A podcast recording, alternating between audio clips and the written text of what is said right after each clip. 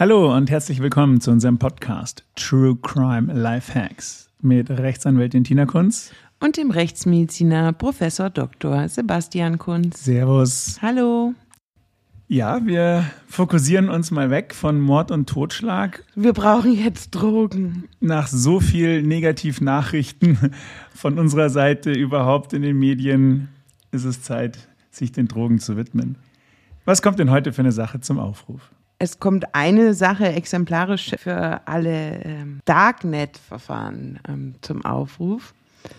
Und zwar an einem Amtsgericht in Süddeutschland spielte sich das ab. Da bin ich gespannt, weil ich muss sagen, ich bin auf der ganzen Thematik so blank, dass ich da bestimmt ganz, ganz viele dumme Fragen stelle. Ich hoffe, ihr verzeiht es mir, also die, die zuhören und eine Ahnung haben, was Darknet und Darknet-Bestellungen angeht. Äh, ich äh, sage jetzt einfach mal Gott sei Dank nicht. Schieß los. Es geht um einen Darknet-Fall. Und zwar wurde mein Mandant gemeinsam mit seiner Ehefrau angeklagt, im Darknet Betäubungsmittel erworben zu haben mit dem Ziel des Weiterverkaufs. Okay, jetzt gehe ich ins Internet und will mal nachvollziehen, was das bedeutet, was du gerade gesagt hast. Und ich habe das noch nie gemacht. Jetzt gebe ich Google Darknet ein und dann passiert was. Kriegt man dann eine Anleitung, wie man da reinkommt? Oder muss man da Member sein? Können oder? wir ja direkt, direkt mal probieren. Ich meine, wenn du Google, bei Google Darknet eingibst, dann kriegst du einen App-Vorschlag für den Tor-Browser. Du kriegst den App-Vorschlag für den Tor-Browser. Wenn ich Darknet eingebe, dann kommt ein Darknet beschreibt in der Informationstechnik ein Peer-to-Peer-Overlay-Netzwerk, dessen Teilnehmer ihre Verbindungen untereinander manuell herstellen. Oh Gott, das, das verstehe ich auch nicht. Die Erklärung verstehe ich auch nicht. Leid. Okay, also pass auf. Ähm, erklär mal ganz kurz, was das bedeutet, was da angeklagt wurde oder womit er beschuldigt wurde. Ja, angeklagt wurde ja wegen eines ganz normalen, in Anführungsstrichen, Handeltreibens. Also er will Drogen erwerben, um sie weiter zu verkaufen und so weiter. Das ist mal der, der Sachverhalt, der strafrechtliche. Und äh, diese ganze Darknet-Geschichte ist ja nicht ähm, ist ja nicht strafbar. Das Darknet ist einfach nur ein so verschlüsselter Teil des Internets, dass ähm, die Aktivitäten dort nicht oder nicht so gut nachvollzogen werden können. Und, Und wie komme ich da rein? Da brauchst du einen speziellen Browser und dann bewegst du dich dort. Wie bekomme ich den Browser? Im App Store? Ja, schau mich nicht so an, ich habe das noch nicht gemacht. Also in okay. dem App Store gibt es einen Tor-Browser und über dem komme ich ins Darknet und dann kann ich wie beim normalen Internet gewisse Adressen eingeben. Schau, das ist der Tor-Browser, diese App dort. Das sehen aber unsere Zuhörer jetzt nicht. Ja, aber ich will es dir okay. jetzt zeigen. Also so ein pinkes Ding mit genau. so einem Zeichen dann, drauf. Dann gehst du da rein und dann ist man auf irgendwelchen Tor-Panels und dann kann man dann, dann, wie bei Google-Suchfunktionen genau. eingeben. Und der Unterschied ist, dass das irgendwie anders vernetzt ist und sicherer ist für den User. Technisch, technisch brauchst du mich das nicht fragen, wie das, das funktioniert. Aber. Okay, also man geht mal davon aus, man geht da rein und wenn man da was kauft, verkauft, dann kann man das theoretisch machen, ohne dass es jeder mitkriegt. Genau, es ist verschlüsselt und wird nicht, wird nicht gespeichert oder kann halt nicht so gut nachvollzogen werden. Also technische Anleitungen. Das ist klar, die gibt es sowieso hier nicht. Keine Ahnung. Okay, und was hat der dann gemacht mit seiner Frau oder was wurde ihm vorgeworfen? Ich, ich, ich finde es ganz gut, dass es so benutzerfreundlich ist, dass ich mich da nicht mit der tiefen Technik auseinandersetzen muss, wenn ich irgendwie im Torbrowser irgendwo rumsurfe. Ja. ja, so. Und er soll irgendwo, also vermutlich im Darknet, ähm, eben Drogen bestellt haben. Und die, die ganze Sache ist rausgekommen, weil irgendwelche Packerl beschlagnahmt worden sind. Wie sind die beschlagnahmt worden? Und wer? Also das wird dann mit der normalen Post verschickt, was genau. ich da genau. bestelle? Genau. Also Amazon à la Darknet. Genau. Und wer hat was beschlagnahmt? In dem konkreten Fall war das so, dass in einem in ein, so, einer Poststelle, ein Papierwarenladen, was sich nebenbei auch mit, äh, mit dem Verschicken von Post beschäftigt, äh, da auf, aufgefallen ist, dass da irgendwelche Leute mit ganz, ganz vielen verdächtigen Postsendungen kommen. Und da wurde die Polizei informiert und die hat dann. Also die hat es nicht zu sich nach Hause schicken lassen, sondern zu einer, ist das dann Nein, nein, beim Versenden. Beim Versenden. Irgendwo es ist in beschlagnahmt welchem worden. Land? In Deutschland. In Deutschland. Ah, okay. Also der Anbieter sozusagen muss das ja irgendwo versch verschicken Hm? und ist dann à la Shiny Flakes zum Briefkasten gegangen und in dem Fall halt zu, eine, mit so einer Packalstation und die haben gesagt, Nee, zu, zu, zu, so, einem- zu so einem Papierwarengeschäft. ja, okay, und der hat gesagt, so viel kann man gar nicht verschicken wollen. Und dann ist die Polizei gekommen und die haben das dann, okay, und wie, wie sind sie jetzt auf deinen Mandanten gekommen? Der Nachname hat übereingestimmt und die Adresse war die Adresse meines Mandanten. Der Vorname war ein anderer. Okay, und dann haben sie das Packerl abgefangen und haben gesagt, okay, das enthält, was, was hat es enthalten? Oh Gott. Also Marihuana, Kokain, Amphetamin, Marihuana, Marihuana, aber frag mich jetzt nicht, wie viel, was weiß ich, irgendwie ähm, 600 Gramm oder so. Wir machen bei uns im Institut ja Feststoffanalysen. Das heißt, das, was da gefunden wird, kommt zu uns, um zu schauen, ob es nicht einfach nur Tee war. Ich hoffe, das haben sie in dem Fall auch gemacht. Ja, das hat noch die abgebende Staatsanwaltschaft gemacht. Also was da gemacht wird, ist, dass das, was gefunden wird, kommt zu uns, so wie es gefunden wird. Dann nehmen wir das auseinander, fotografieren alles, dokumentieren alles, also sowohl Verpackungsmaterial als auch letztlich dann der Rohstoff, was auch immer das ist. Das wird dann gewogen und dann durch ganz viele verschiedene schlaue und sehr, sehr aufwendige Verfahrensprozesse durchgeleitet. Also da gibt es dann so Abkürzungen, das kennt der eine oder andere vielleicht von irgendwelchen Gutachten oder ja, Urteilen auch.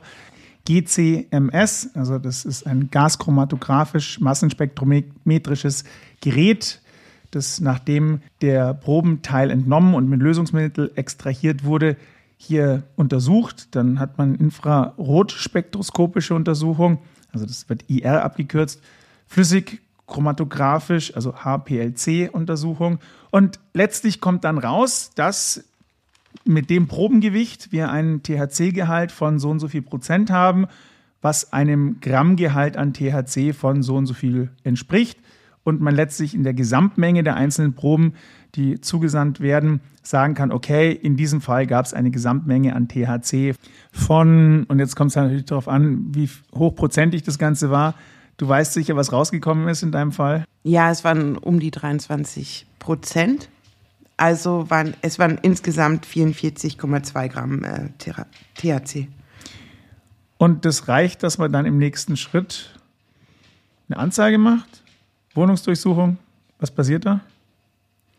Nee, erstmal hatten wir ja hier den Sonderfall, dass dann eben die Sache abgegeben wurde und die sind erstmal in ihre Ermittlungen gestartet, tatsächlich mit einer Hausdurchsuchung. Das wird standardmäßig gemacht. Da sind ja die Anforderungen an, an so eine Hausdurchsuchung sind beileibe nicht hoch. Man braucht da irgendwie nur einen An Anfangsverdacht. Und bei dieser Hausdurchsuchung wird dann gesucht nach elektronischen ähm, Geräten, wo gecheckt wird, ja, ist da zum Beispiel dieser Tor-Browser installiert oder manche, also ich kann auch alles, was ich im Tor-Browser äh, mache, kann ich auch auf meinem Computer speichern. Also es geht ja auch.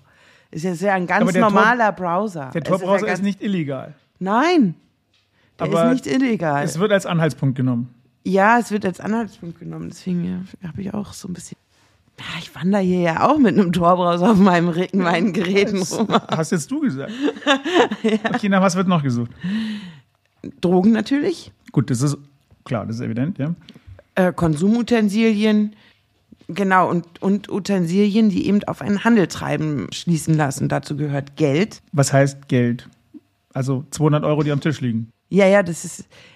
Äh, Es ist egal, jegliches Geld, was gefunden wird in einem solchen Zusammenhang, ob es jetzt nun 200er sind, 500er sind, 100er Scheine oder 10er, 5er Stückelung, egal in welcher Stückelung, es ist immer eine drogentypische Stückelung, wenn man den Also, Wenn jetzt jemand, der gerne Bargeld hat, sag ich jetzt mal so wie ich, in seinem Safe unten ein bisschen Geld hat, Ja, dann ist es schon, und dann seine Frau einen Browser dran hat, Ja.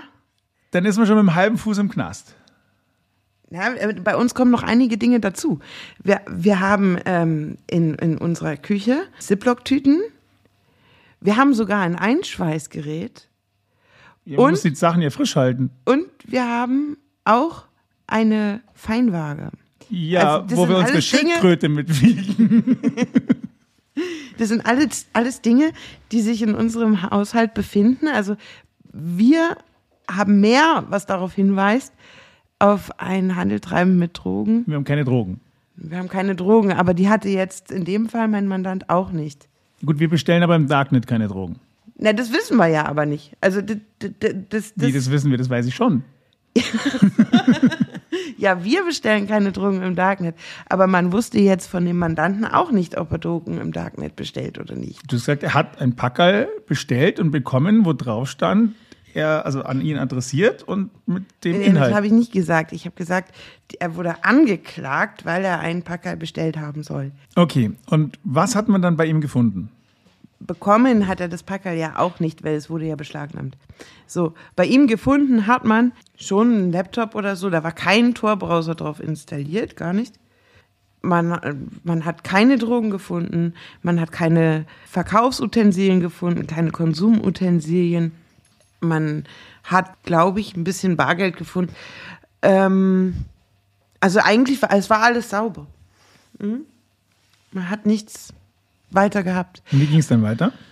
Die elektronischen Geräte werden auch daraufhin untersucht, ob sich da so Bitcoin-Wallets befinden.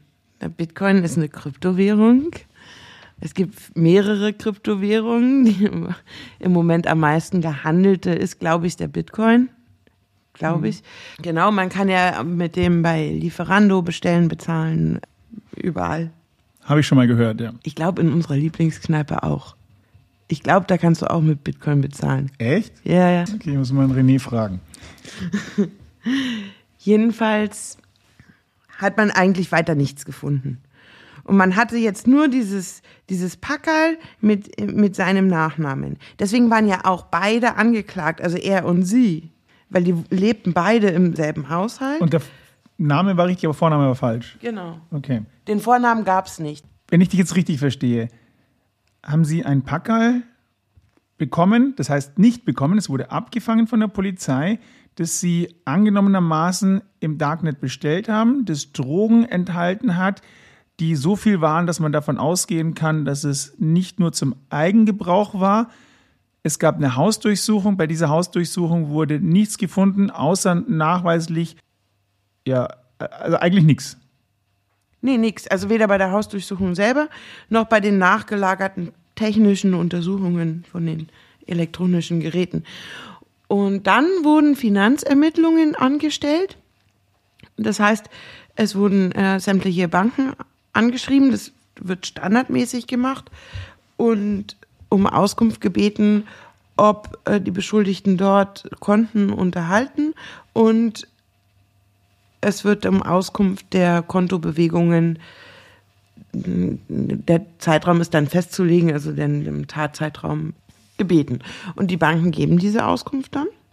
Gibt es kein Bankengeheimnis? Nö, Gibt doch ein Bankengeheimnis. nö. Das war eine rhetorische Frage. Nein, Im Rahmen einer Ermittlung müssen Sie es preisgeben. ja. Ah, okay.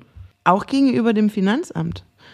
Also, ja, diese ganze Sache nennt sich Finanzermittlung und dabei ist festgestellt worden, dass er an eine Tauschbörse, die auch mit Kryptowährungen handelt, an diese Plattform eben Geld gezahlt hat.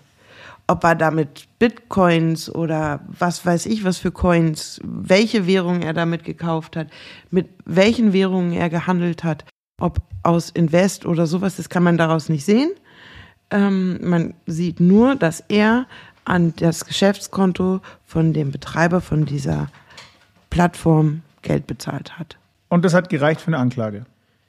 Genau, und es war noch nicht mal, noch nicht mal den, der Betrag, den man jetzt für diese Menge erfahrungsgemäß vermuten würde. Der war nicht en bloc. Und wer wurde angeklagt? Beide. Er und sie. Zu gleichen Anteilen oder gemeinschaftlich oder.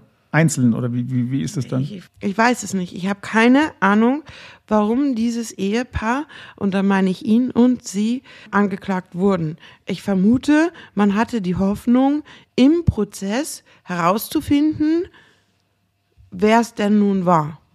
Haben die vorher schon mal was mit Drogen zu tun gehabt? Also haben die Einträge gehabt? Ja. Also bei ich, ich, ich hatte nur ihn. Bei ihr weiß ich es nicht, aber er hatte Vor, Voreinträge, ja. Okay, also das heißt, man hatte schon mehr Anhaltspunkte als nur das Packerl. Er war halt BDM-Konsument. Naja, das ist schon ein Anhaltspunkt. Ja, okay, aber wenn, wenn du jetzt bei jedem, von dem du weißt, dass er äh, schon mal was mit Drogen zu tun hatte, einfach jede Drogentat unterschieben kannst, weil du denkst, ja, die Drogensortie zu den Drogen so passt schon, das geht ja nicht. Also da müsste ja, müsste ja jeder, der, der, der einen BTM-Voreintrag hat oder jeder BTM-Konsument, jeder, jeder kleine Kiffer könnte ja dann für jedes Drogendelikt verantwortlich gemacht werden. Nicht für jedes, aber wahrscheinlich würde er auch im Darknet bestellt haben. Na naja, gut. Wie ist es weitergegangen? Es ist so weitergegangen, dass später noch ein psychiatrisches Gutachten eingeholt wurde, aber da gehe ich dann nachher noch näher drauf ein. Jedenfalls kam es zur Anklage. Also man hatte das Packerl mit Namensfragmenten, man hatte ähm, sonst nichts. Vorstrafen? Vorstrafen. Ja, dann ging es in die Anklage. Und wie läuft es dann ab? Anklage, Gerichtsverhandlung. Anklage, also die Staatsanwaltschaft beendet das Ermittlungsverfahren, indem sie entweder Anklage erhebt oder eben das Verfahren einstellt, wenn es sieht, da ist keine Verurteilung wahrscheinlich. Und in dem Fall hat die Staatsanwaltschaft gesagt, dass ihre Ermittlungen erfolgreich waren und sie genüg, genügend Material haben für eine Anklage und haben es dann zur Anklage zugelassen. Mhm. Nee. Anklage gestellt und der Richter hat es zugelassen. Oder das Gericht. Genau. Die Anklage mit den Akten wird dann ans Gericht geschickt und das Gericht ähm, prüft. Prüft und lässt es dann zu oder eben nicht. Okay, erster ja. Verhandlungstag. Genau, dann wird terminiert und ich kam ja erst wirklich ganz, ganz spät, also kurz vor Verhandlung. Und dann erst der Verhandlungstag und es wird festgestellt, ich habe natürlich alles herausgearbeitet bei der Befragung der Polizisten, dass tatsächlich nichts gefunden wurde und man wusste auch nicht mehr, wie, wie dieses, dieses Paket wie das verschickt wurde. Man, man hatte die, diese Track-and-Trace-Nummer nicht. Man, man konnte das nicht nachvollziehen, ob das nicht zum Beispiel an eine Packstation gehen sollte oder nicht. Und dann habe ich einen Beweisantrag gestellt, dass herausgearbeitet wird, wie der Ablauf ist, ähm, wenn man das jetzt zum Beispiel an eine Packstation schicken wollen würde. Und kann ich anonym an eine Packstation schicken? Nee, es muss ja der Name draufstehen. Oder geht es auch anonym? Als Absender? Nee, nee, also wenn ich mir das im Darknet bestelle und sage, ich hätte das gern nicht an mich adressiert und meinen Namen, sondern an einfach namenlos Packstation, was weiß ich, Straße XY. Geht das oder muss da ein Name draufstehen? Nee, nee, muss ein Name draufstehen. Du nimmst halt einen anderen. Hm. Also Packstation bedeutet einfach an eine Person, was ja in dem Fall war, aber eben zur Abholung. Packstation, Abholung im, im, ähm, im, im, im Post, also Postlagern hieß es früher, auch zu, Zustellung an Nachbarn und so weiter. Das kannst du ja alles beim DHL hinterlegen und es ist jetzt nicht so schwierig, irgendwie auf einen anderen Namen äh, einen Packstations-Account zu haben. Also da, da, kann ich jeden nehmen. Und im Zweifel kriege ich die, die korrekten Daten auch wiederum im, im Darknet. Da kann ich mir eine komplett neue Identität kaufen oder zumindest auf einen anderen Namen eine Packstation buchen. Das ist überhaupt gar kein Problem. Ich habe es im Zuge des Verfahrens tatsächlich mal selber äh, durchgespielt. Also das geht. Okay, und was ist dann weiter im Verfahren erfolgt? Ja, ich war guter Dinge. Ich war auf Freispruchkurs. Man hatte ja nichts, man hatte nicht nur nichts gefunden, ähm, sondern tatsächlich auch den Nachweis gefunden, dass im fraglichen Zeitraum gerade kein Tor-Browser gespeichert war. Man hat gerade kein äh, Bitcoin-Wallet gefunden. Äh, man hat Fragmente eines Bitcoin-Wallets gefunden, aber auf ihren Namen. man hat keine Drogen gefunden, man hat keine, nichts, gar nichts, was auf diese Handeltreiben-Geschichte hingewiesen hätte. Man hatte eben nur dieses Packerl und dann hatte man noch die Aussage des psychiatrischen Sachverständigen, der sein Gutachten erstellt hatte und in seinem Gutachten dann vor Gericht vorgetragen hat, dass eben diese Tat zum Angeklagten passe und dass er schon langjähriger Betäubungsmittelkonsument sei und er auch strafrechtlich in Erscheinung getreten war. Und jetzt ist was rausgekommen bei Gericht? Also was war das Urteil? Sie ist freigesprochen worden und er ist verurteilt worden und zwar heftig. Was hat er bekommen?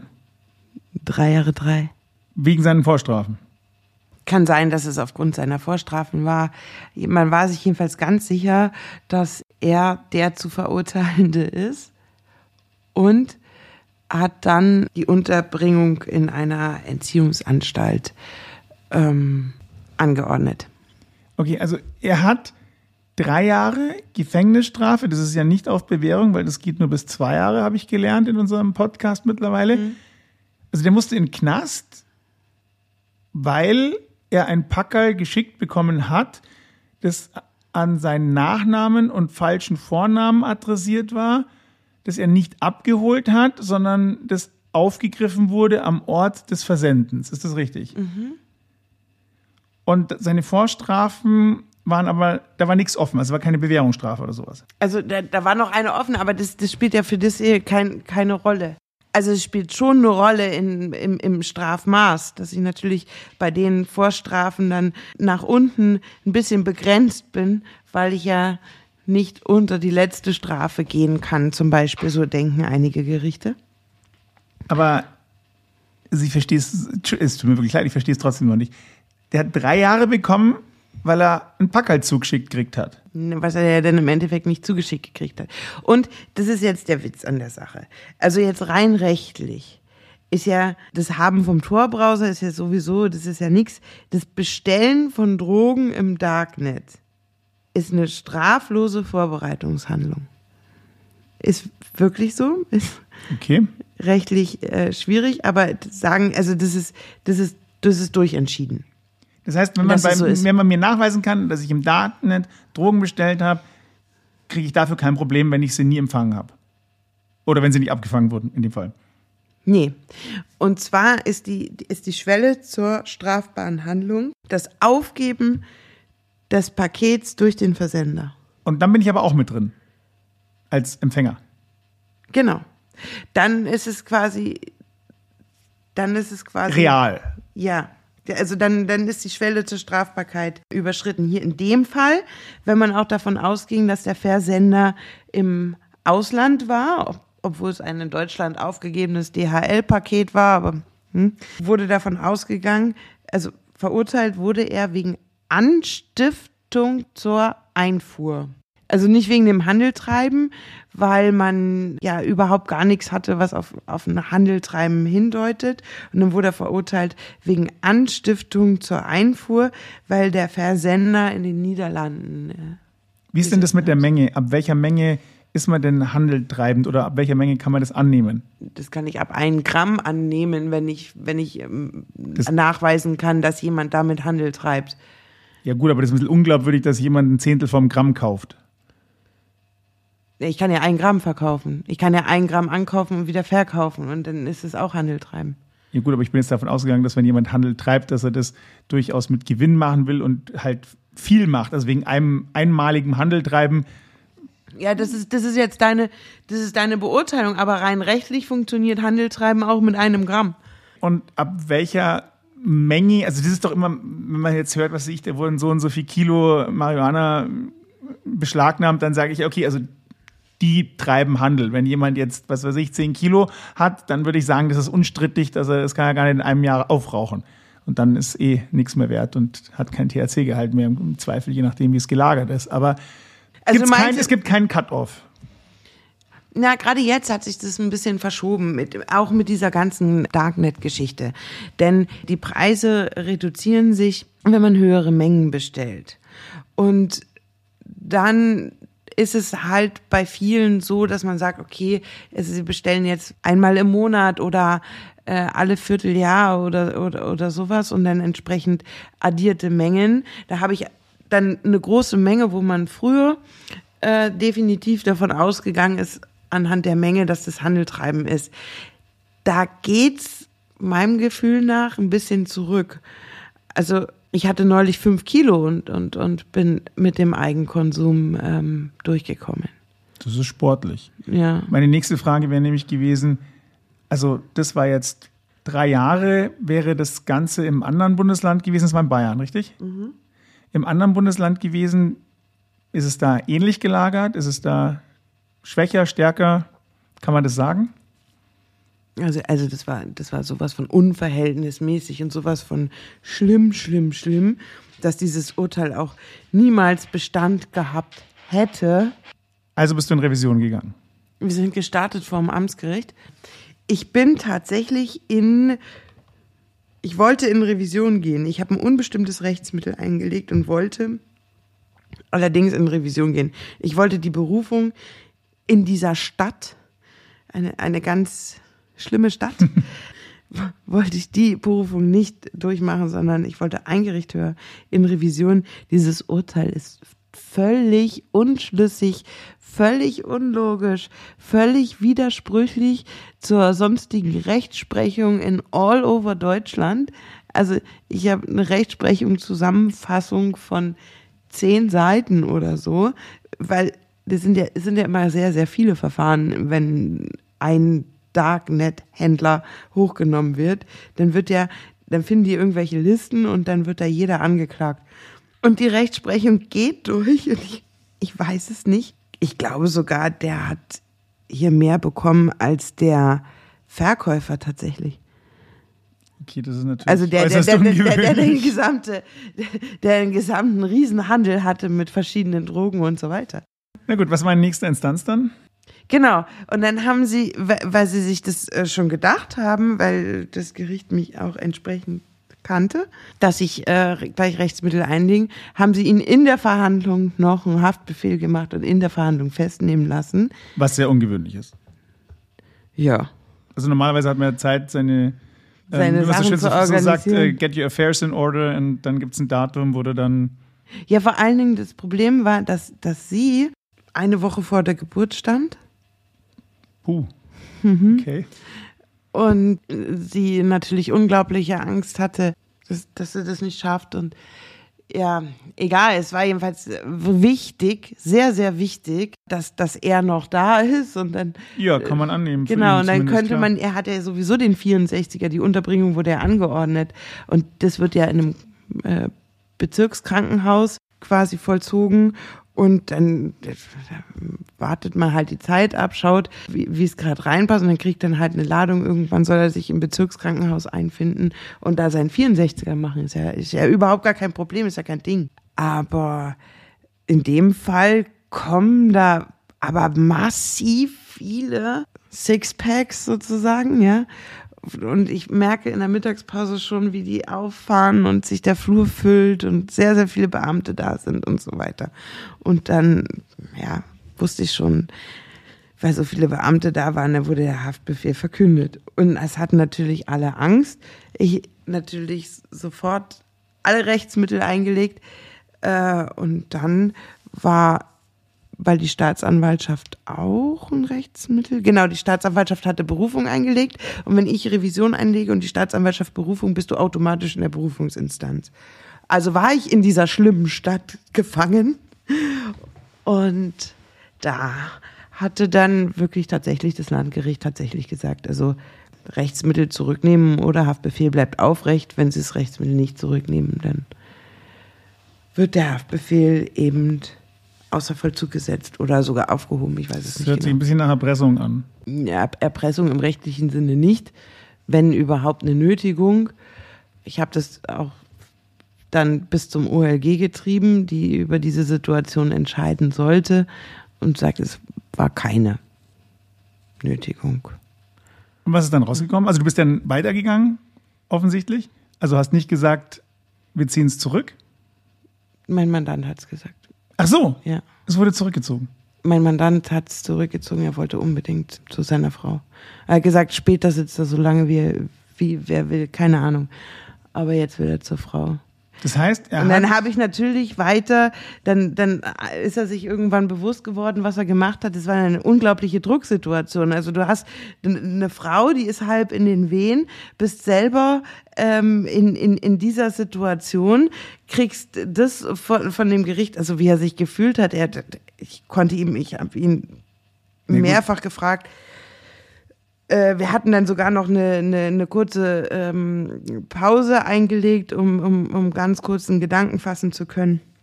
Naja, jedenfalls ähm, hat es dann zurückgenommen und eben, weil ich mich gegen diese Rücknahme verwehrt hatte, weil ich gesagt habe, das war nicht wirksam, weil es eben im Rahmen einer Nötigung Nötigungssituation äh, ähm, gewesen sein könnte.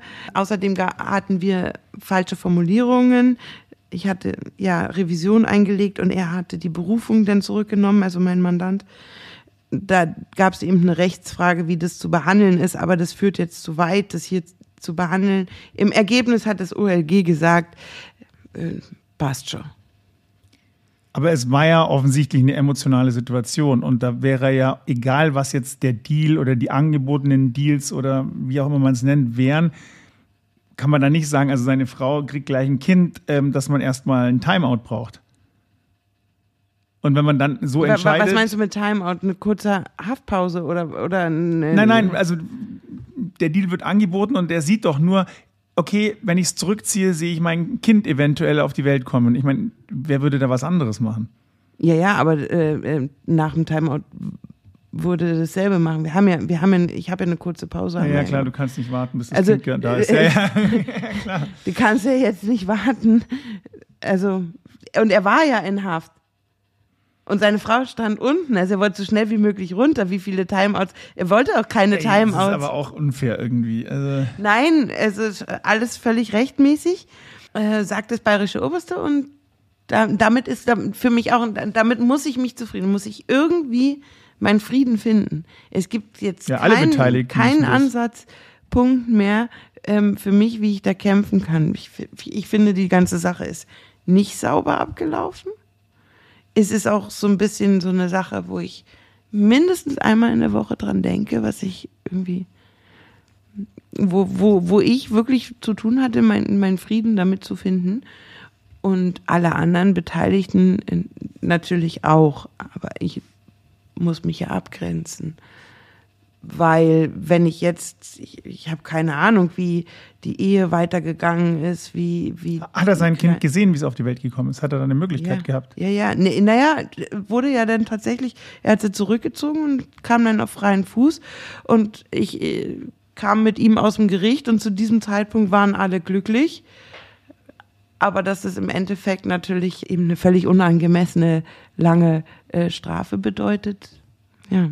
Das heißt, er hat sein Kind auf die Welt kommen sehen, sitzt aber drei Jahre. Es wurde ja noch eine, eine Bewährung widerrufen. Also im, im Endeffekt ist er jetzt von seiner Familie wahrscheinlich drei Jahre getrennt. Nicht ganz. Für ein Paket, das an ihn geschickt wurde oder das er bestellt hat. Ja, und das, das ist ja der Witz. Ich kann ja, ich, ich kann ja an dich ein Paket Drogen schicken und das wird aufgegriffen. Oder ich wirke dann noch im Papierschiff so ganz, ganz auffällig und, oder, oder das Paket stinkt nach Gras oder so. Ja, damit bist du weg vom Fenster. That's it mit der Karriere, Herr Professor. Auch wenn dein Beispiel gerade gezeigt hat, dass es offensichtlich doch schneller geht, als man denkt, so hoffe ich mal, dass so eine zumindest für mich aus Laiensicht fragwürdige Gesamtsituation die Ausnahme ist und dass eigentlich einfach mehr Indizien da sein müssen, bis jemand für drei Ur Jahre verurteilt wird. Was nimmst denn du als Lifehack aus dieser Geschichte mit? Ja, ganz viele. Also, dass man an jedem, an jedes Packerl schicken kann. Umgekehrt auch, dass man sich Packerl zusenden lassen kann, ohne dass der eigene Name irgendwie dabei auftaucht. Da gibt es im Postversand ganz viele Möglichkeiten. Und dann noch ein witziger Umstand. Und zwar, wenn mein Mandant ähm, dann seine Therapie gemacht hat und seine Haftstrafe abgesessen hat, dann kommt er raus. Und dann kann er sich so viel Gras kaufen, wie er will, weil es legalisiert wird. Das sind ja alle Koalitionsparteien im Moment dafür. Also das, wofür er gerade gesessen ist, ist dann straffrei oder wie auch immer das gestaltet wird. Ich glaube, das nennt sich dann Ironie des Schicksals. ja. Was ist dein Lifehack? In dem Fall muss ich leider wirklich sagen, nach dieser Geschichte ist mein Lifehack, schaut, dass er so wenig Vorurteile in eurer eigenen Person und Umgang akkumuliert wie möglich. Also alles, was drogenspezifisch ist, was vorurteilsbelastend sein kann, Vorstrafen, Bargeld, Grammwaage etc. Und vor allem passt auf, welche Packerl ihr annehmt, wohin ihr Packerl schickt, von wem ihr Packerl bestellt und welche Packerl irgendwo von wem, dem ihr nicht wisst, aufgefangen werden. Ist ein bisschen komplexer, als man denkt.